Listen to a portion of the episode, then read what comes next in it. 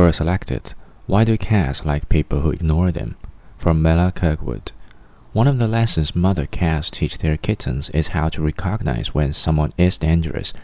The mother toys with a small animal, large insect, or one of the kittens while the kittens watch.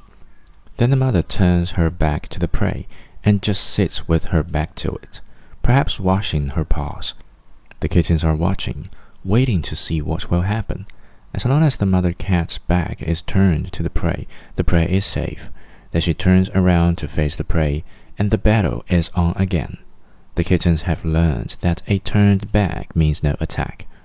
I've seen my cats turn their back on other cats, on a vulture, and on a deer.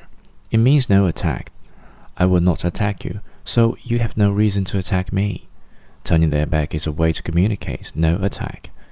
I have used these to communicate with skittish stray cats. I sit on the ground with my back to them, and they understand that I will not attack them. Then they feel safer with me and gradually approach. Perhaps ignoring a cat is like turning your back to them. In fact, it may include turning your back to them. Perhaps that communicates the no attack message.